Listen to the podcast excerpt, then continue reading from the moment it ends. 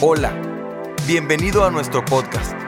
Deseamos que a través de este mensaje tengas un encuentro con Jesús y que tu vida sea animada. El Señor les bendiga, hermanos. Gracias, pastores, gracias por la, la oportunidad. Siempre que, que me piden que comparta, la verdad que es una bendición y es un reto para mí. Créanme que este día en especial ha sido un reto muy, muy grande, pero bueno, ya lo voy a compartir. Si les parece bien, aprovechando que están de pie, vamos a ponernos en las manos del Señor. Padre Celestial, Padre bueno, bendito Jesús, bendito Dios Espíritu Santo, yo vengo delante de tu presencia y vengo a pedir tu asistencia. Vengo a pedir tu ayuda porque yo reconozco mi incapacidad. Reconozco, Señor, mi dependencia total de ti, Señor. Reconozco que separada de ti no puedo hacer nada, Señor. Y que lo que yo traeré en este día, Señor, necesito tu guianza, necesito, Padre, que tu ayuda, Señor, en todo momento, Señor, para cada palabra que salga de mi boca, Señor, que sea la palabra que tú tienes para cada uno de tus hijos. Espíritu Santo, yo te pido que trabajes en el corazón de cada uno de mis hermanos, Señor, que les hables, Señor, que la palabra, Señor, que tú pusiste en mis labios penetre hasta lo más profundo del corazón de cada uno, Señor. Ayúdanos, toma el control completamente de todas las cosas, Espíritu de Dios. Estamos en tus benditas manos y de antemano, mi Jesús. A ti es toda la gloria, la honra y el honor por siempre. En el nombre de Cristo Jesús. Amén, amén. Se pueden sentar, hermanos.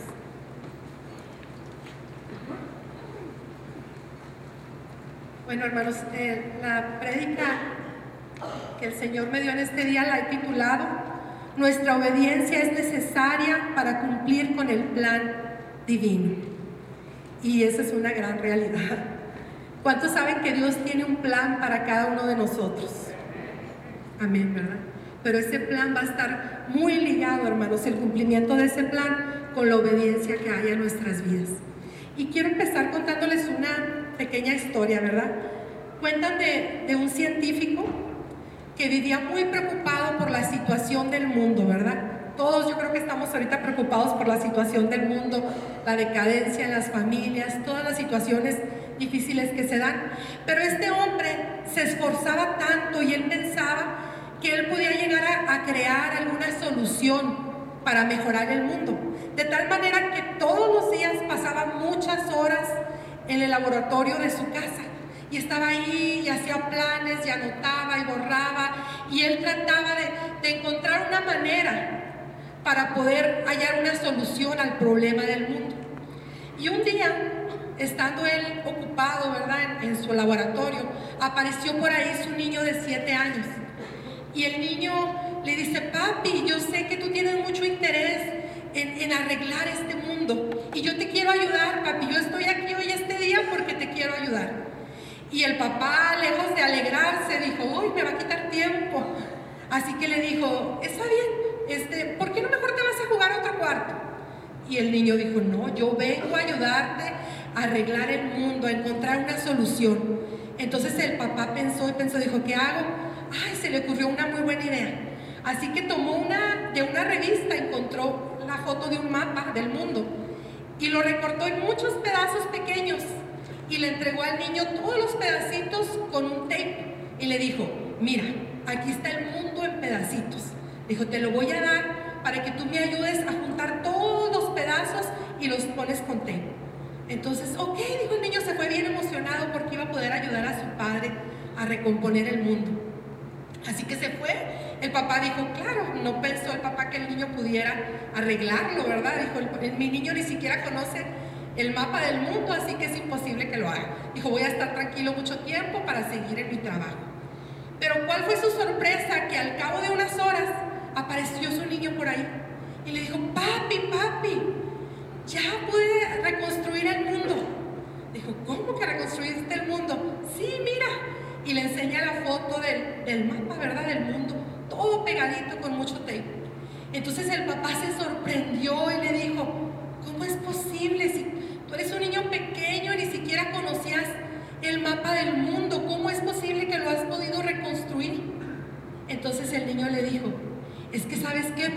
cuando tú arrancaste la hoja de la revista, yo vi que al revés del, del mapa del mundo estaba la foto de un hombre. Entonces yo no conocía cómo era el mapa del mundo, pero sí conocía cómo es la figura de un hombre. Así que lo que hice es que volteé los papelitos y formé la, foto del, del ser humano y la pegué. Entonces reconstruyendo al hombre sin darme cuenta, cuando volteé la hoja, había reconstruido el mundo. Entonces se impresionó el padre y yo me impresioné también con esta pequeña historia, porque muchas veces yo creo que todos estamos así, y no solo nosotros, sino el mundo en general. Quisieran poder encontrar una fórmula mágica, una manera en que pudieran arreglar todo lo que se ha destruido. Tristemente la sociedad va en pique, hermanos, o sea, es increíble, cada vez nos asombramos más de lo que vemos en las noticias.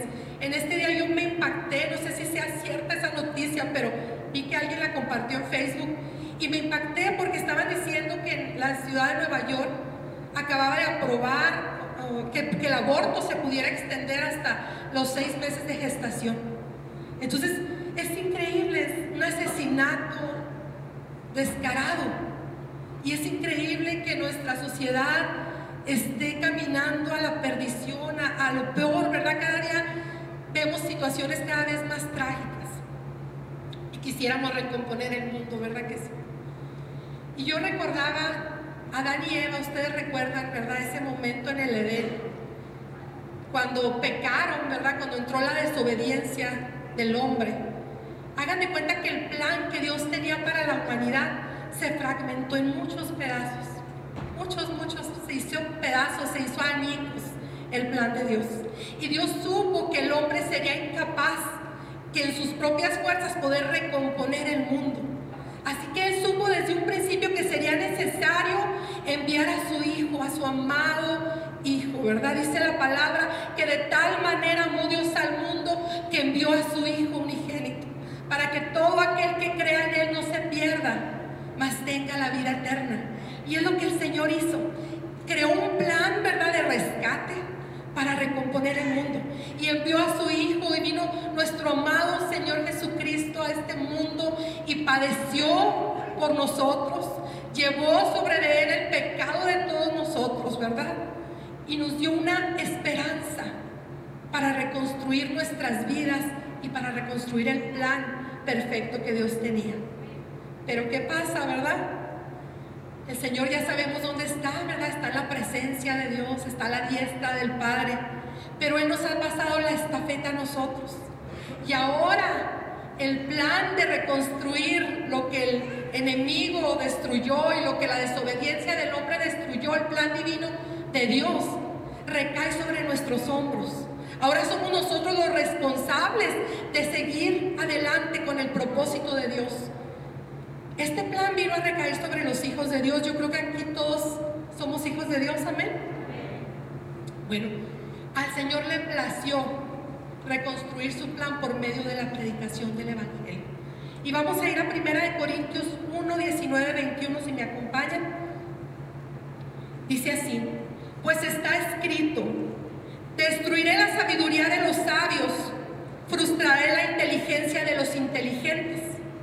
¿Dónde está el sabio? ¿Dónde el erudito?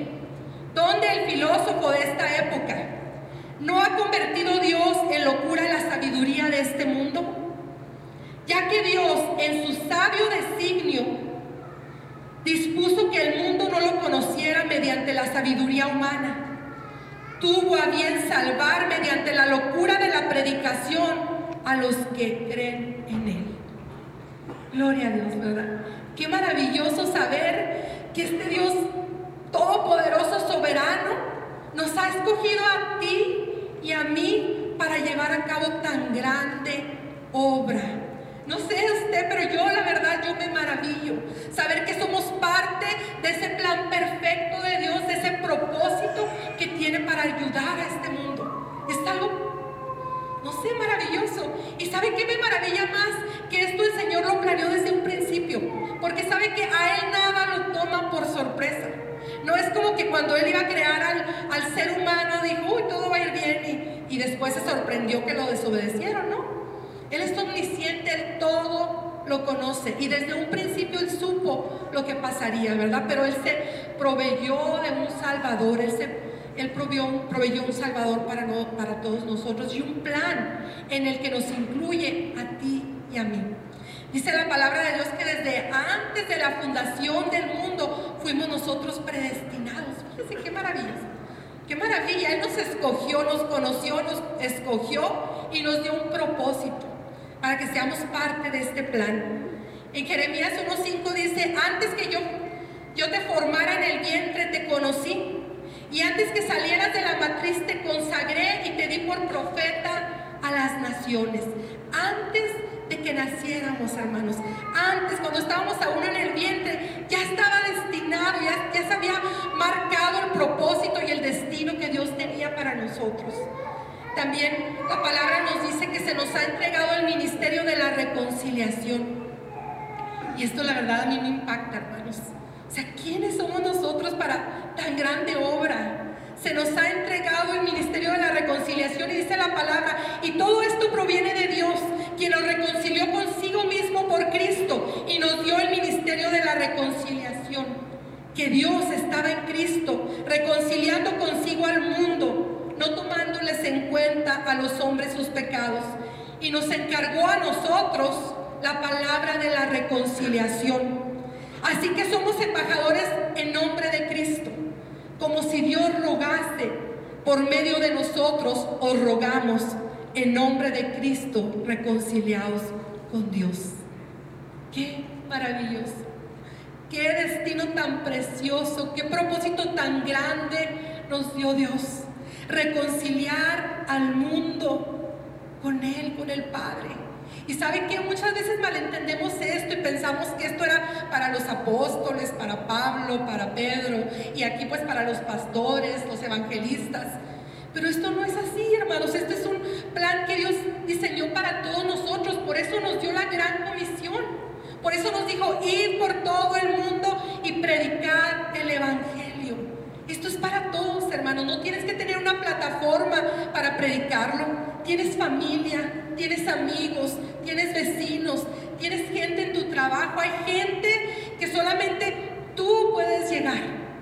Hay gente que solamente tú eres influencia para esas personas que los demás no tienen la misma influencia que tú. Entonces no podemos callarnos, hermanos, no podemos dejar de cumplir tan grande plan que el Señor tiene para nosotros. Segunda de Timoteo 1.9 nos dice, quien nos salvó y llamó con llamamiento santo no conforme a nuestras obras, sino según el propósito suyo y la gracia que nos fue dada en Cristo Jesús antes de los tiempos de los siglos. No conforme a nuestro propósito, sino conforme al de Él. Y hermanos, tristemente, más que nunca, hermanos, este es un tiempo determinante. Es un tiempo en el que la iglesia, en el que los hijos de Dios tenemos que levantarnos, hermanos es un tiempo en el que ya no hay más que sentarse, ya no hay tiempo para estar tibios, hermanos, ya no hay tiempo para estar a medias con un pie adentro de la iglesia y otro afuera. Es un tiempo que es apremiante, hermanos, porque el mundo está decayendo cada vez más, porque se acaba el tiempo de predicar a Cristo, porque se acaba el tiempo de cumplir con nuestro propósito, hermanos. A mí me impacta esta escritura. Mateo 24, 12 dice, y por haberse multiplicado la maldad, el amor de muchos se enfriará. Dígame si no estamos viviendo esto. Incluso tristemente hasta dentro de la iglesia, hermanos.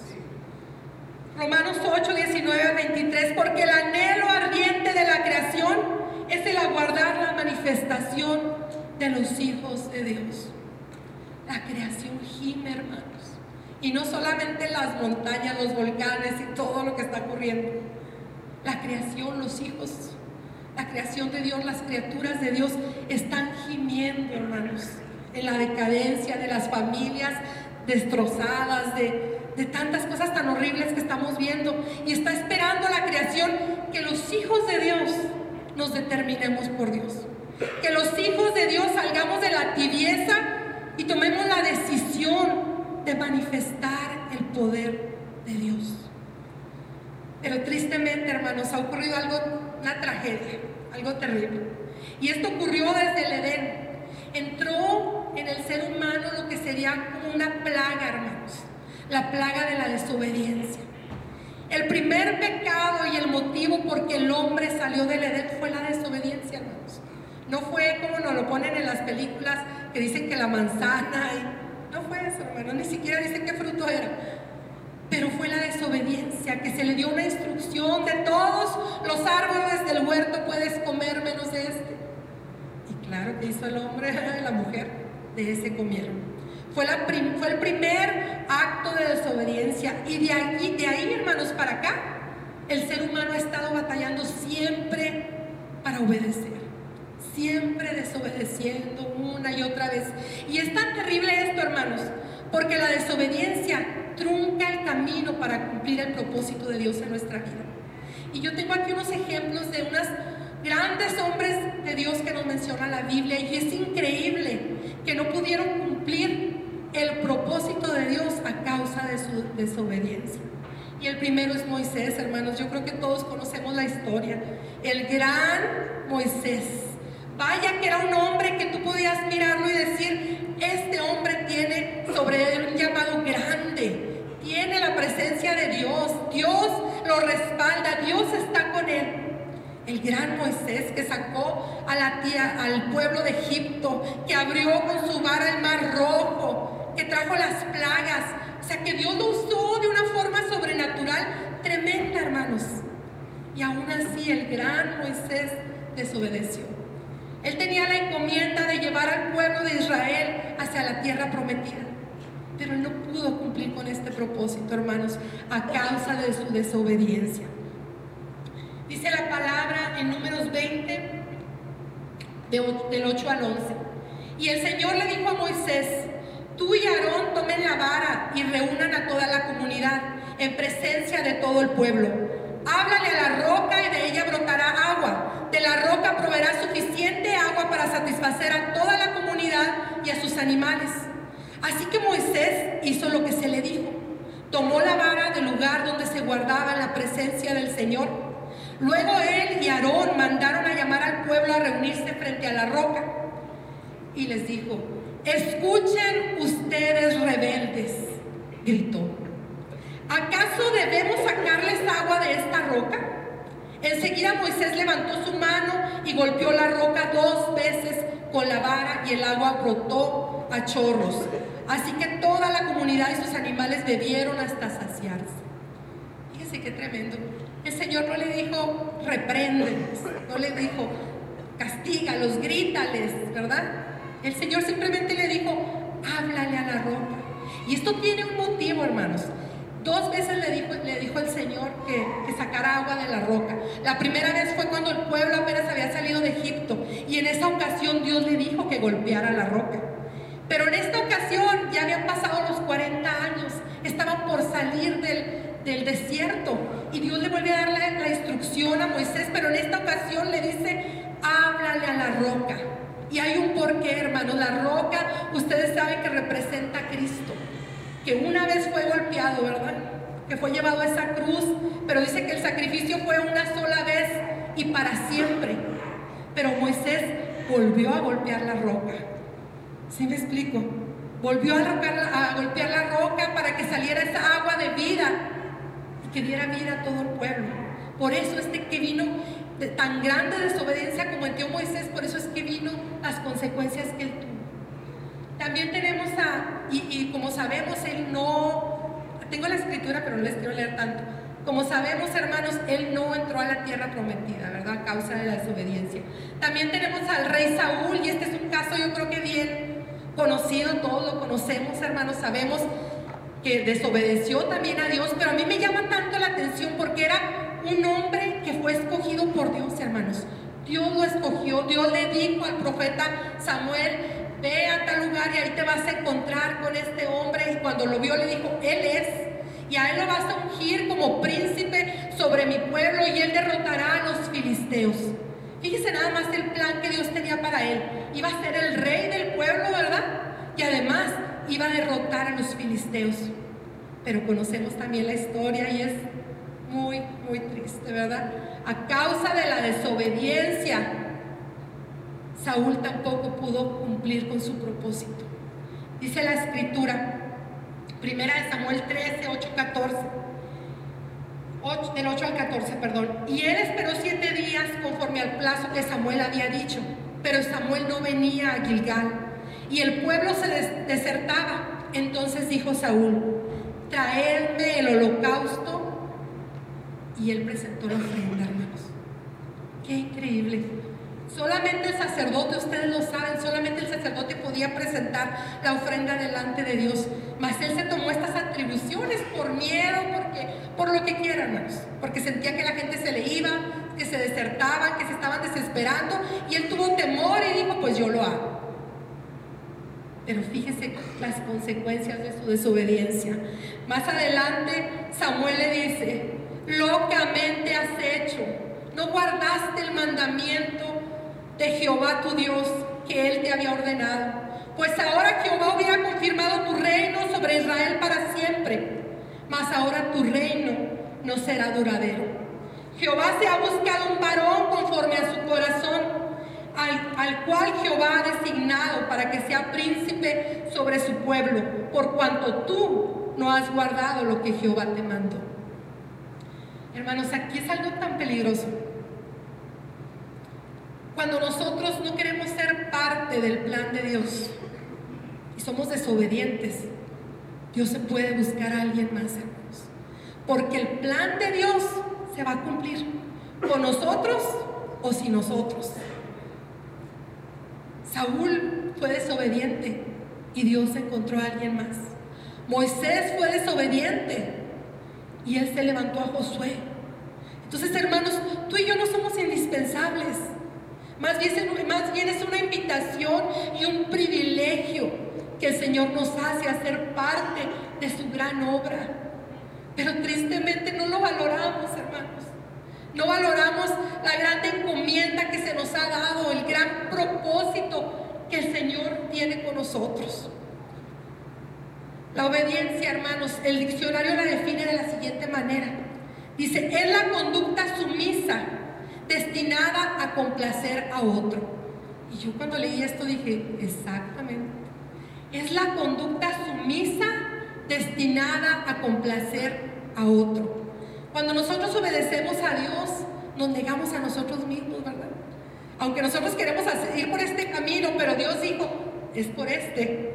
Tú te tienes que someter, tienes que tener una conducta sumisa, ¿verdad? Para poder hacer la voluntad de Dios.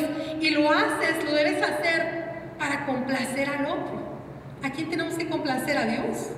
Y solamente a Él, hermanos. Pero desgraciadamente muchas veces lo hacemos no por complacer a Dios, sino a veces lo hacemos hasta por temor a las consecuencias. Y decimos, pues tengo que obedecer, ya no me quedo de otra. ¿Por qué? Porque si no dice la Biblia que me va a pasar esto y esto y esto y esto y esto. Entonces no estamos obedeciendo de la manera correcta, hermanos. Un ejemplo bien sencillo es el diezmo. Cuando nosotros ofrendamos la manera correcta de ofrendar, es como el pastor nos dijo ahorita que Dios ama al dador alegre, que no debe ser por una imposición ni porque sintamos una carga, porque si lo hacemos de esa manera, hermanos, no estamos agradando a Dios. Si lo estamos haciendo por temor, por decir es que si no doy, entonces me va a ir mal y ya Dios no me va a bendecir. Esa es la manera incorrecta, hermanos. ¿Y sabe qué? El obedecer por miedo a las consecuencias es la esencia del legalismo. Fíjese qué tremendo. Eso es la esencia del legalismo, cuando obedecemos por temor a lo que nos vaya a pasar. Y créame que eso no, es para nada lo que le agrada al Señor. Si algo estuvo en contra de nuestro Señor Jesucristo cuando estuvo en esta tierra, fue con el legalismo. Los que obedecían entre comillas para no recibir las consecuencias o para que los demás los vieran y pensaran que eran muy santos y que cumplían con toda la ley. La obediencia, hermanos, tiene que ser del corazón. La obediencia debemos encontrar un placer en obedecer. Por eso es que David, hermanos, era un hombre conforme al corazón de Dios. Por eso Dios se refería a él de esta manera, porque era un hombre que obedecía de corazón. Me encanta el Salmo 119, 97. David hablando, oh, cuánto amo yo tu ley. Todo el día es mi meditación. Qué maravilla. Cuánto amo yo tu ley, Señor. Está preciosa, está perfecta, me encanta tanto que todo el día estoy meditando en ella. Yo me ponía a meditar y decía yo, bueno, si yo les dijera a mis hijas, ustedes piensen cada quien de sus hijos, mira, vas a hacer esto, vas a lavar los trastos y luego después vas a hacer esto y te vas a poner a estudiar una hora y luego después quiero que salgas al patio y limpies acá y toda una lista de cosas que tienen que obedecer. ¿Se imaginan que sus hijos les dijeran, ay, mami, qué padre, claro que sí, amo que me pongas todas estas, todas estas reglas, con mucho gusto? ¿Se imaginan?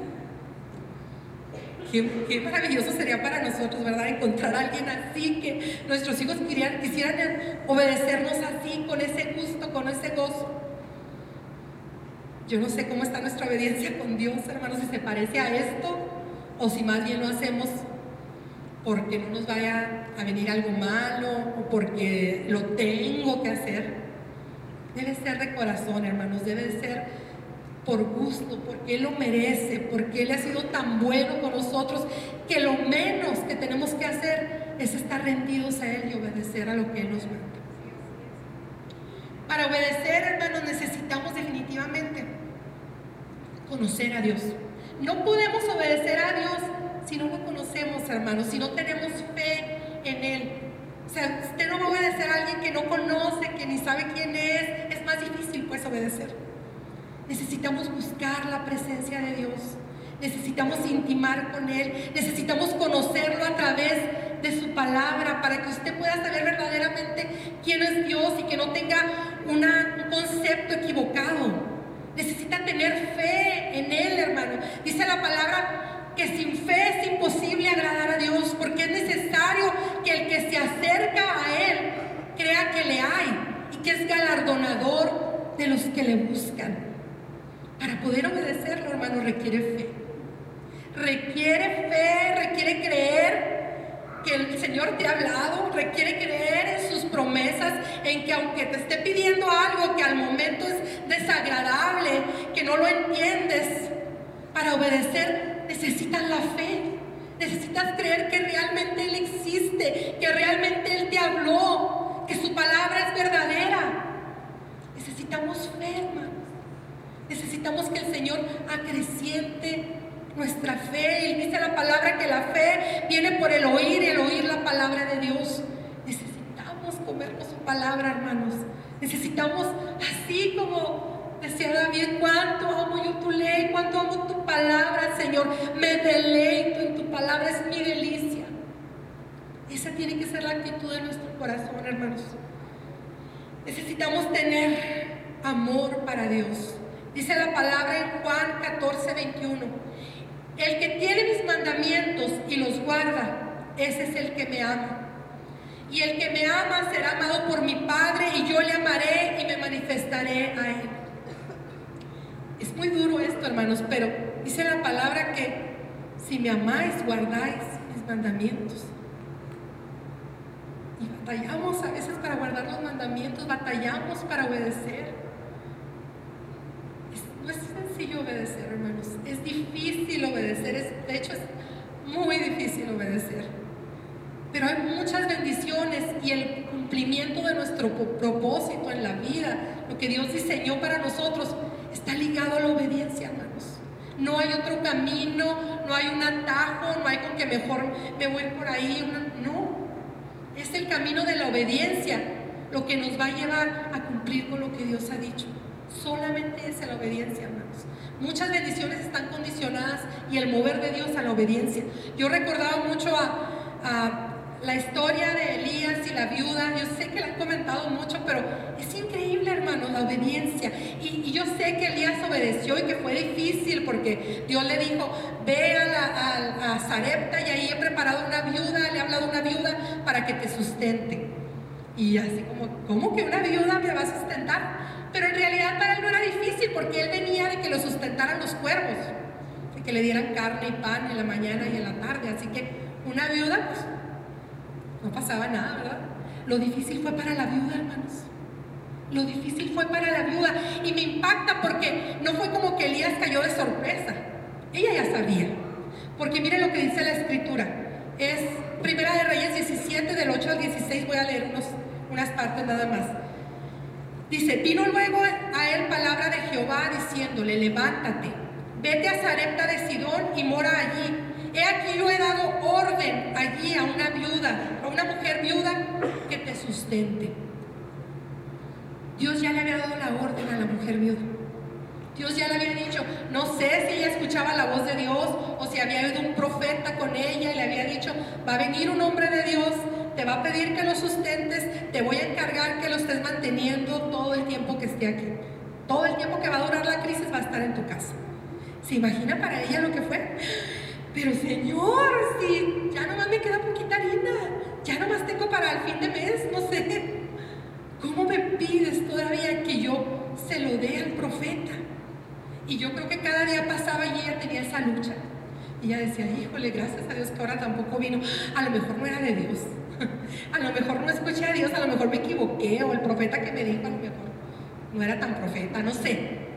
Pero ella debió haber tenido una lucha, hermanos, cada día. Cada día.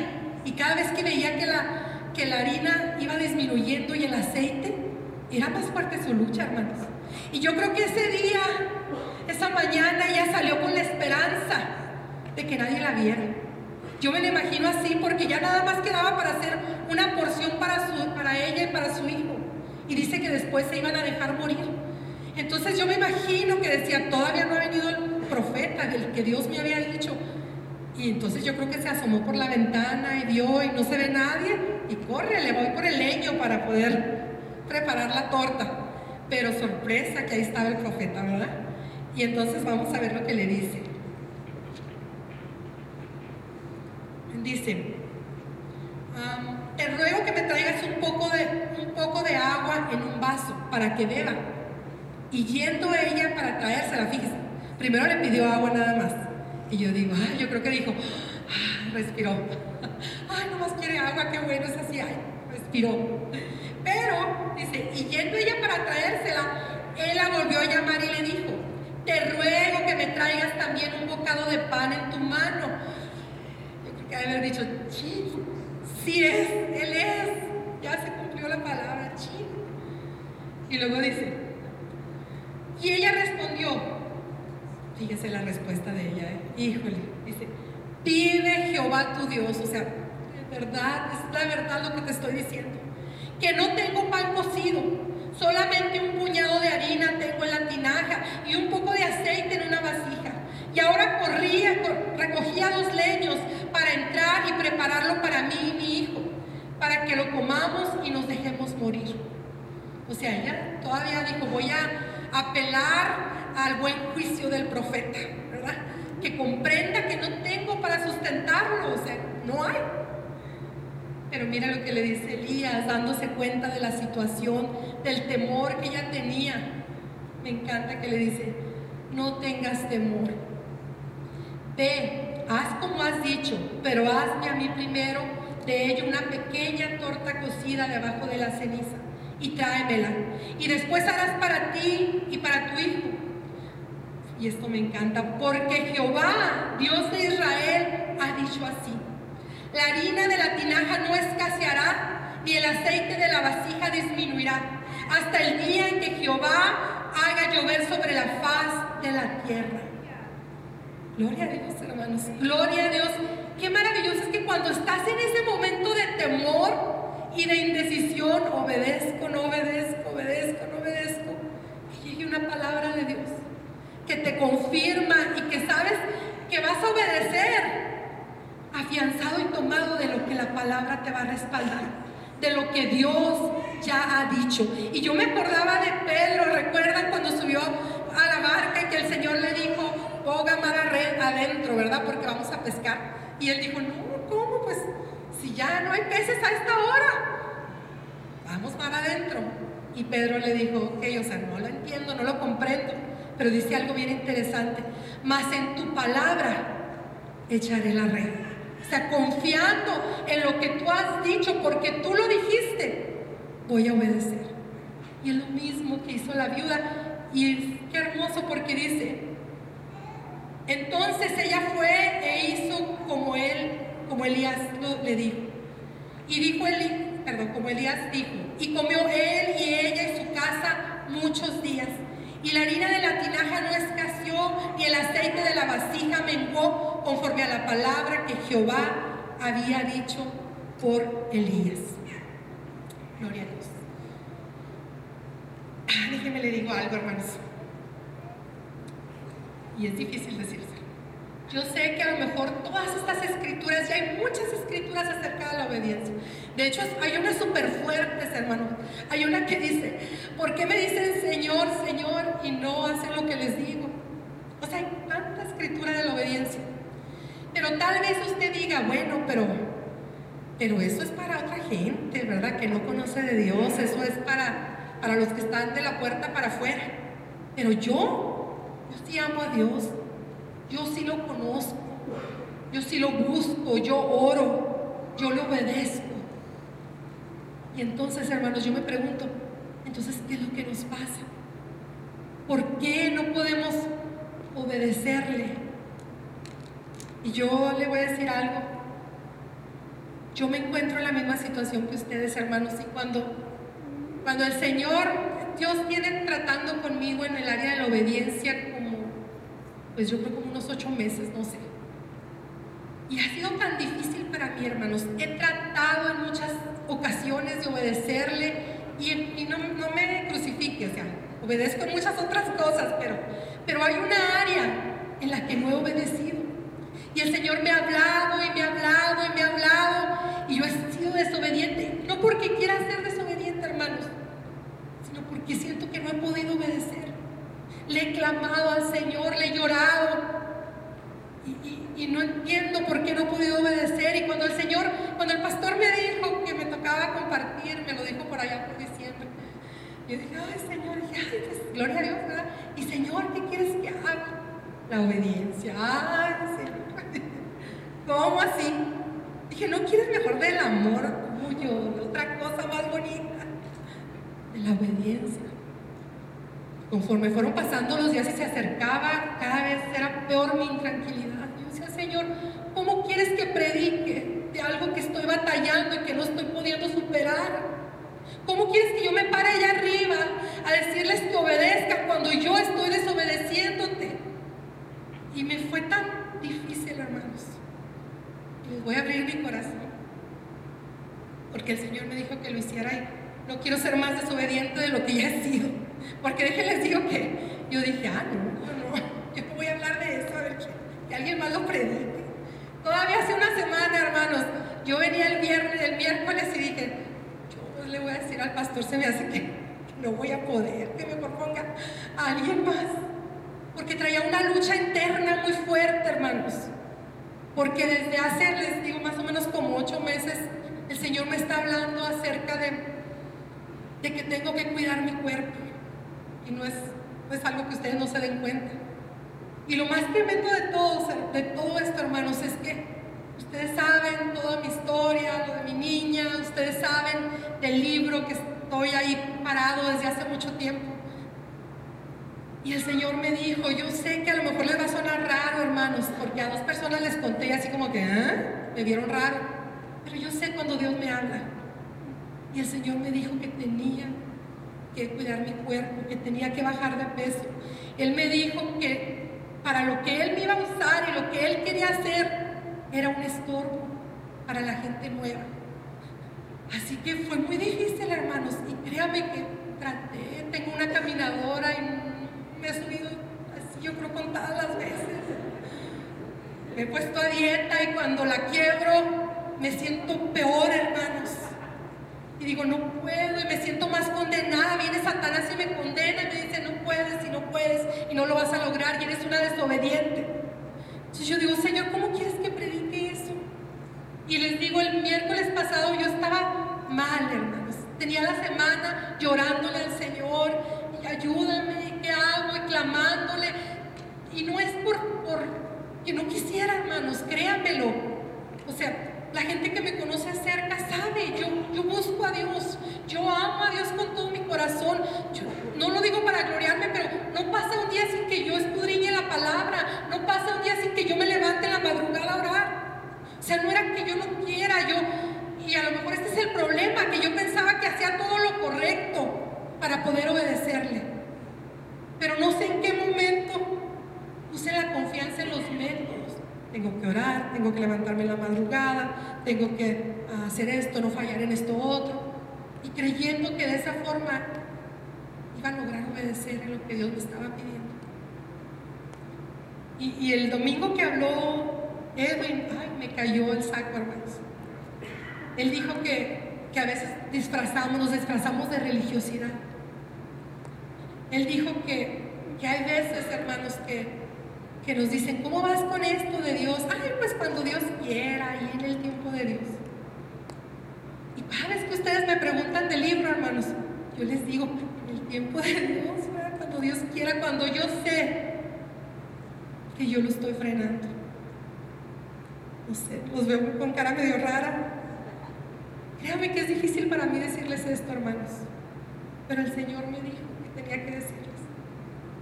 Así que les digo, esto ha sido una lucha por meses. Ya ni siquiera me podía poner en ayuno, hermanos, con eso les digo todo. Así de mal estado. Y clamé, les digo que tengo unas semanas llorándole al Señor, clamándole, diciendo, ¿por qué no puedo? ¿Por qué no puedo? Y el miércoles que vine dije, Señor, háblame, que necesito una palabra tuya. Como ahorita el pastor dijo, hay alguien que necesita una palabra de Dios. Yo el miércoles la necesitaba completamente. No me habla, Señor, le voy a decir al pastor que no va a predicar. Así bien desobediente. Y entonces predicó el hermano Torres. Y cuando él estaba hablando, de repente él estaba comentando de, de los que traían el arca, recuerdan, en un carro, y que tropezaron los animales que traían el arca, y el arca iba a caer, y Usa extendió su mano para agarrarla, ¿verdad? La tocó y murió. Pero cuando él dijo el significado de USA, yo me quedé impactada.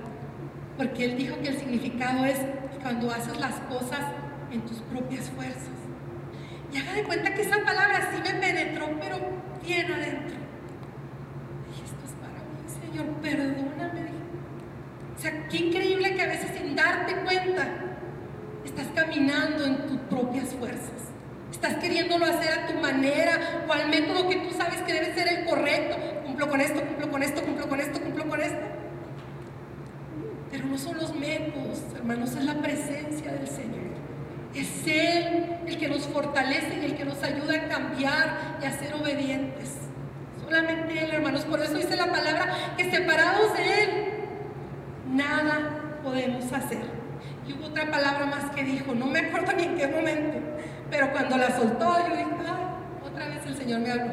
Porque yo estaba diciéndoles que si tú no me ayudas, ¿cómo le voy? Y él dijo, Jehová es el que nos ayuda. Jehová le ayudará o Jehová te ayudará, no me acuerdo. Pero también yo dije, gloria a Dios. Y yo supe que el Señor me iba a ayudar. Y de allí, háganme cuenta que se me fue la carga que traía, se me fue ese peso tan terrible espiritual que traía y me sentí liviana y me sentí tan tranquila, hermanos y hermanas. Y llegué a mi casa y dormí a mis niñas y estuve mi tiempo con Dios y lloré, lloré, lloré y supe que el Señor me iba a ayudar. Dije, gloria a ti, Señor, porque tú eres mi ayudador. Y me lo ha demostrado muchas veces, hermanos. Pero yo no sé por qué en esto no, no sé qué me pasa. Entonces él me dijo que me iba a ayudar, así que empecé y dije, Señor, ahora sí, pues, ¿qué hacemos? ¿Por dónde empiezo? No que que no había estudiado, ya había buscado mucho, pero era como que todo era hueco, como que todo era vacío, como que no podía preparar el estudio. Pero había una escritura que me había estado dando vueltas, hermanos, todo el tiempo. La parte que dice, aunque era hijo de Dios, por lo que padeció, aprendió obediencia.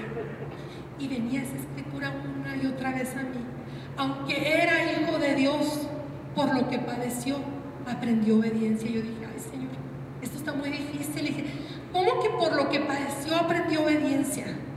¿Cómo, Señor? O sea, si tú lo que padeció, todos sabemos lo que padeció, todos sabemos que fue terrible la cruz, los clavos, los golpes, los latigazos, la corona de espinas. Yo sé que fue terrible lo que padeció, pero dije, ¿cómo que por lo que padeció aprendió obediencia si él ya era obediente al momento que fue a la cruz? Entonces dije, no entiendo, Señor. Entonces me fui a buscar la escritura y leí más arriba, mire lo que nos dice. Hebreos 5, 7 al 9 y voy a leer la nueva traducción viviente. Mientras estuvo aquí en la tierra, Jesús ofreció oraciones y súplicas con gran clamor y lágrimas al que podía rescatarlo de la muerte. Y Dios oyó sus oraciones por la gran reverencia que Jesús le tenía. Aunque era hijo de Dios, Jesús aprendió obediencia por las cosas que sufrió. De ese modo, Dios lo hizo apto para ser el sumo sacerdote perfecto. Y Jesús llegó a ser la fuente de salvación eterna para todos los que le obedecen. Cuando yo leí esto, hermanos, empecé así como una revoltura en mi cabeza. Dije, o sea, Señor, aquí dice, mientras estuvo aquí en la tierra, dije, Jesús no estuvo solamente en la tierra en el momento de la crucifixión. Jesús estuvo en la tierra 33 años. 33 años de su vida. Y aquí dice que mientras que Él estuvo en la tierra, o sea, durante esos 33 años, ofreció oraciones y súplicas con gran clamor y lágrimas al que podía rescatarlo de la muerte. Entonces otra vez yo dije, al que podía rescatarlo de la muerte. Yo dije, Señor, ¿será posible que mi Jesús estuviera ofreciendo oraciones y súplicas y lágrimas para no ir a la cruz, para que lo rescatara el Padre de la muerte. Si no te entiendo, Señor. No entiendo, Padre. Explícame. No entiendo. Y entonces empecé a acordarme que la palabra de Dios, hay muchas escrituras en las que compara la muerte, no necesariamente con la muerte física sino con el pecado y con la separación de Dios. En la parábola del hijo pródigo, cuando el hijo vuelve a la casa, mire lo que le dice su padre. Lucas 15, 24. Porque este mi hijo muerto era y ha revivido. Se había perdido y es hallado. Y comenzaron a regocijarse. No se había muerto físicamente, ¿verdad? Que no murió y resucitó estaba en pecado, estaba apartado. Entonces yo dije, ay, Efesios 2.1, Él os dio vida a vosotros cuando estabais muertos en vuestros delitos y pecados. El pecado es como muerte, hermanos. La Biblia hace comparación del pecado como muerte. Entonces yo dije, esto me hace más sentido, Señor. Dije, mientras estuvo aquí en la tierra, sus 33 años, ofreció oraciones y súplicas con gran clamor y lágrimas al que podía rescatarlo de pecar, la muerte.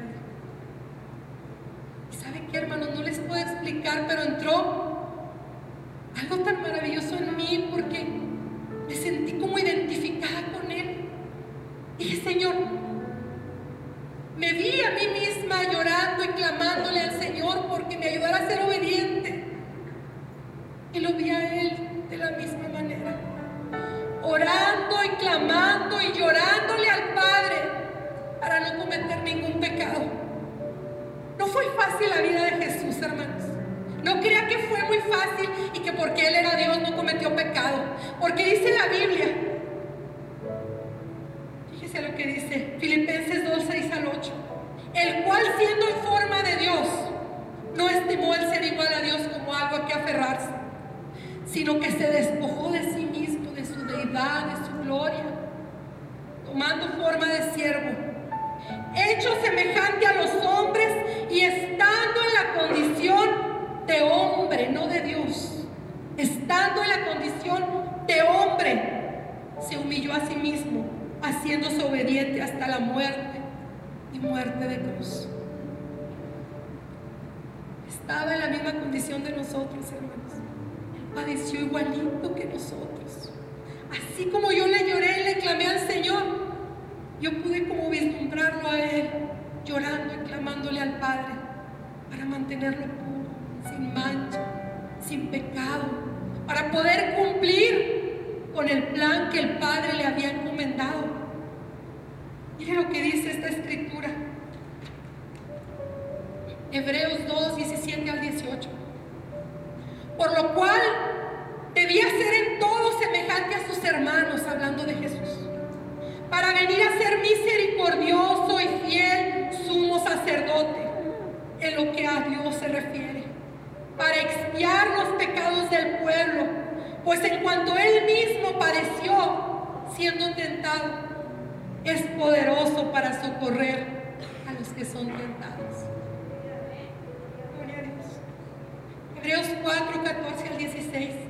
Por lo tanto, ya que en Jesús, el Hijo de Dios, tenemos un gran sumo sacerdote que ha atravesado los cielos, aferrémonos a la fe que profesamos. Porque no tenemos un sumo sacerdote incapaz de compadecerse de nuestras debilidades. Me vi a mí misma, Gloria a Dios. Sino que ha sido tentado en todo de la misma manera que nosotros, aunque sin pecado. Así que acerquémonos confiadamente al trono de la gracia para recibir misericordia y hallar gracia para que nos ayude en el momento que más necesitamos. No sé si usted lo bendice esto, pero a mí me bendijo tanto, hermanos. Me bendijo tanto el sentir a mi Señor identificado conmigo. El sentir que no estoy sola conmigo